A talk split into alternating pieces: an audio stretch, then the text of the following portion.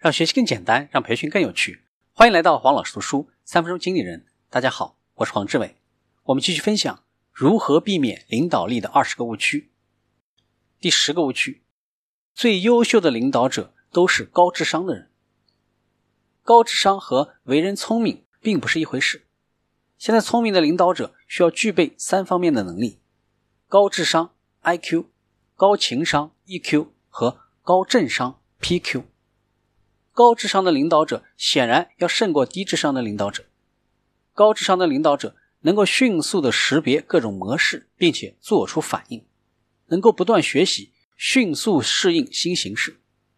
高情商的领导者能够根据不同的下属采取不同的领导方式，能够有效的激励下属，协调团队，管理好情绪。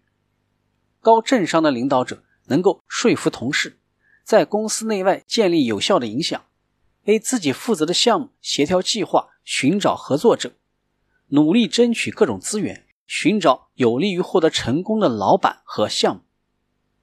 第十一个误区：领导者必须通情达理。最优秀的领导者都不是通情达理，他们认为接受理性就是接受失败。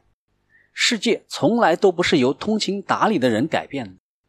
伟大的帝国不是建立在理性基础上的。无论是疆域帝国还是商业帝国，领导者应该有选择的不讲情理。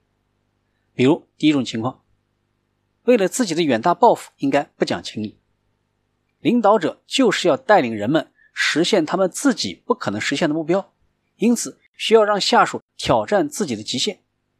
第二个，为了追求梦想，应该毫不留情。如果必须让一些人离开团队的时候，那么你只能这样做。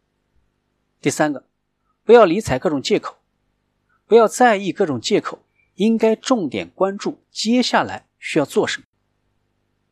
今天的分享就是这样，请关注黄老师读书，每周你都将收到我们推送的黄老师读书的文字版本。给我三分钟，还你一个精彩。我们下期见。